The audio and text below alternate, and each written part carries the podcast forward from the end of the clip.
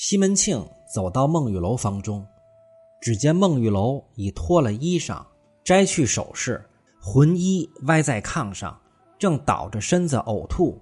西门庆见他呻吟不止，忙问道：“我的儿，你心里怎么的来？对我说明日请人来看你。”孟玉楼一声不言语，只顾呕吐，被西门庆一面抱起他来，与他坐的。见他两只手只揉胸前，便问道：“我的心肝心里怎么？告诉我。”孟玉楼道：“我害心凄得慌。你问他怎的？你干你的营生去。”西门庆道：“我不知道，刚才上房对我说，我才晓得。”孟玉楼道：“可知你不晓得？俺们不是你老婆，你疼你那心爱的去吧。”西门庆于是搂过粉镜来亲了个嘴儿，说道。怪有嘴儿，就奚落起我来，便叫兰香快炖好苦燕茶来与你娘吃。兰香道：“有茶伺候着嘞。”一面捧茶上来，西门庆亲手拿在他口边吃。孟玉楼道：“拿来，等我自吃。会那等乔渠劳悬蒸卖热的，意思是我可不是在这跟你装。谁这里蒸你嘞？今日日头打西边出来。”稀罕往俺这屋里来走一走，也有这大娘平白说怎的，蒸出来顾包气。西门庆道：“你不知我这两日七事八事，心不得个闲。”孟玉楼道：“可知你心不得闲，自有那心爱的扯罗着你嘞，把俺们这屁食的货都打到坠子号听题去了，后十年挂在你的心里。”西门庆嘴捂着他那香腮。孟玉楼便道：“吃的那酒气还不与我一边去？人一日黄汤辣水，谁尝着来？哪里有什么神似和你两个馋？”西门庆道：“你没吃什么？叫丫头拿饭来，咱们吃。我也还没吃饭嘞。”孟玉楼道：“你没得说，人这里凄疼的了不得，且吃饭。你要吃，你自家吃去。”西门庆道：“我不吃，我敢也不吃了。”咱两个收拾睡了吧，明日一早使小厮请仁医官来看你。孟玉楼道：“由他去，请什么仁医官、李医官，叫刘婆子来吃他副药也好了。”西门庆道：“你睡下，等我替你心口内扑撒扑撒，管情就好了。你不知道，我专医会揣骨捏病。”西门庆忽然想起道。昨日刘学官送了十元广东牛黄辣丸，内药和酒吃下极好。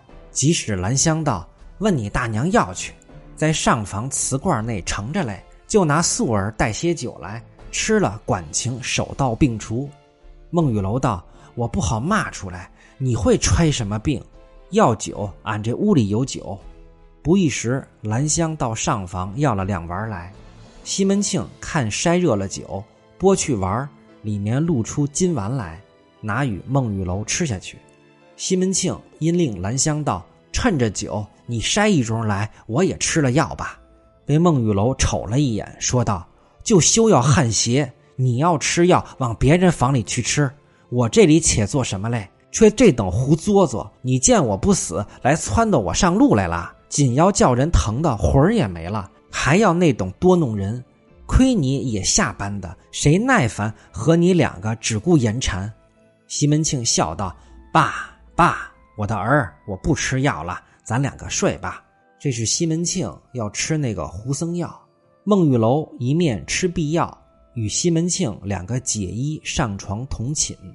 西门庆在被窝内替他手洒铺洒酥胸，揣摩香乳，一手搂起粉镜，问道：“我的亲亲。”你心口这回吃下药，觉好些？孟玉楼道：“疼便止了，还有些嘈杂。”西门庆道：“不打紧，消一会儿也好了。你不在家，我今日兑了五十两银子与来兴，后日送御史摆酒，初一日烧纸还愿心，到初三日再破两日功夫，把人都请了吧。受了人家许多人情礼物，只顾挨着也不是事儿。”孟玉楼道：“你请也不在我，不请也不在我。明日三十日，我叫小厮来攒账，随你交付与六姐儿。就是把账给潘金莲叫他管去，也该叫他管管。却是他昨日说的什么打紧处、雕佛眼、变难，等我管。潘金莲现在还想管家里的账，他跟孟玉楼说：“雕刻大佛的眼睛确实难，但管家里的账不难。”西门庆道：“你听那小淫妇，她勉强找紧处，她就慌了。一发摆过这几席酒，你交与她就是了。”西门庆现在对潘金莲真的是百依百顺。孟玉楼道：“我的哥哥，谁养的你嫩乖，还说你不护他？这些事儿就见出你的心来了。摆过酒，交与他，俺们是何死的？像这清早晨得梳个头。小厮你来我去，称银换钱，气也掏干了，饶费了心，哪个道个是也怎的？”西门庆道：“我的儿，常言道，当家三年，狗也嫌。”说着。一面慢慢周起一只腿儿，挎在胳膊上，搂抱在怀里，攒着他白生生的小腿儿，穿着大红绫子的绣鞋，说道：“我的儿，你达达不爱你别的，只爱你这两只白腿，就是普天下妇人选遍了，也没你这等柔嫩可爱。”孟玉楼道：“好个说嘴儿的货，谁信那棉花嘴儿？可可的，就是普天下妇人选遍了，没有嘞。”不是俺们皮肉粗糙，你拿左话又说着嘞。西门庆道：“我的心肝儿，我有句谎就死了我。”孟玉楼道：“行货子没要紧，赌什么事？”这西门庆说着就把那画带上银托子。孟玉楼道：“我说你行行就下道来了。”因摸见那银托子，说道：“从多攒三不知就带上这行货子了，还不趁早除下来？”孟玉楼不喜欢西门庆用这些工具，他要的是正常夫妻的行为。孟玉楼跟潘金莲、如意、王六等人不一样，但是西门庆已经离不开这些玩意儿了。那西门庆哪里肯依，抱着他一只腿在怀里，只顾莫棱露脑，浅抽深送，两个人就坐成了一处。不说两个在床上欢愉玩耍。单表吴月娘在上房陪着大镜子，三位师傅惋惜坐的说话。因说起春梅怎的骂申二姐，骂得哭啼，又不容她坐轿子去，悬央及大镜子对过叫华童送他往韩道国家去。大镜子道：“本等春梅出来的言语粗鲁，饶我那等说着，还刀截的言语骂出来，他怎的不急了？”他平息不小的嫩口泼骂人，我只说他吃了酒。小玉道：“他们五个在前头吃酒嘞。”月娘道：“嫩不合理的行货子，生生把丫头惯得嫩没大没小的，还嗔人说嘞。到明日不管好歹，人都吃他骂了去吧。要俺们在屋里做什么？一个女儿，她走千家门万家户，叫她传出去好听。”敢说西门家那大老婆也不知怎么出来的，乱世不知哪个是主子，哪个是奴才。不说你们这等惯的没些规矩，恰似俺们不长俊一般，成个什么道理？大镜子道：“随他去吧，他姑父不言语，怎好惹气？”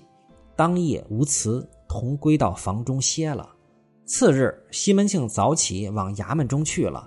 潘金莲见月娘拦了西门庆不放来。又误了人子日期，心中甚是不悦。老早就使来安叫了一顶轿子，把潘姥姥打发往家去了。吴月娘早晨起来，三个姑子要告辞家去。月娘每个一盒茶食五钱银子，又许下薛姑子正月里安里打斋，先与他一两银子，请香烛纸马；到腊月还送香油、白面、细米、素食。与他斋僧供佛，因摆下茶在上房内款待，同大镜子一处吃。先请了李娇儿、孟玉楼、西门大姐儿都坐下，问孟玉楼：“你吃了那辣丸，心口内不疼了？”孟玉楼道：“今早吐了两口酸水儿，才好了。”叫小玉往前边请潘姥姥和五娘来吃点心。玉箫道：“小玉在后边蒸点心来，我去请吧。”于是，一直走了前边潘金莲房中，便问他：“姥姥怎的不见？后边请姥姥和五娘吃茶嘞。”潘金莲道：“她今日早晨我打发她家去了。”玉箫道：“怎的不说声？三不知就去了。”潘金莲道：“住的人心淡，只顾住着怎的？”玉箫道：“我拿了块腊肉，四个甜酱瓜茄子与他老人家，谁知他就去了。五娘，你替他老人家收着吧。”于是递与秋菊放在抽屉内。这玉箫便向潘金莲说道：“昨日晚夕，五娘来了。”俺娘如此这般对着爹，好不说五娘强悍世界，与爹两个合穿着一条裤子，没廉耻，怎的把拦老爹在前边，不往后边来？落后把爹打发三娘房里歇了一夜，又对着大镜子三位师傅，怎的说五娘惯的春梅没规矩，毁骂申二姐？爹到明日还要送一两银子与申二姐遮羞，一五一十说了一时。这潘金莲听记在心，玉箫先来回月娘说：“姥姥起早往家去了，五娘便来了。”月娘便望着大镜子道：“你看，昨日说了他两句，今日就使性子，也不进来说声，老早打发他娘去了。我猜那姐姐又不知心里安排着要起什么水头来。当下月娘自知屋里说话，不妨潘金莲暗走到明间帘下。”听去多时了，蒙可开言说道：“可是大娘说的，我打发他家去，我好把拦汉子。”月娘道：“是我说嘞，你如今怎么我？本等一个汉子从东京来了，成日只把拦在你那前头，通不来后边半个影儿原来只你是他老婆，别人不是他老婆。行动提起来，别人不知道，我知道，就是昨日李桂姐家去了。”大镜子问了声：“李桂姐住了一日，如何就家去了？他姑父因为什么恼他？我还说谁知为什么恼他？你便就撑着头说别人不知道，只我晓得。你成日守着他，怎么不晓得？”潘金莲道：“他不往我那屋里去，我莫不拿猪毛绳子套了他去不成？哪个浪的慌了也怎的？”月娘道：“你不浪得慌。”他昨日在我屋里好好坐的，你怎的掀着帘子硬进来叫他前边去？是怎么说？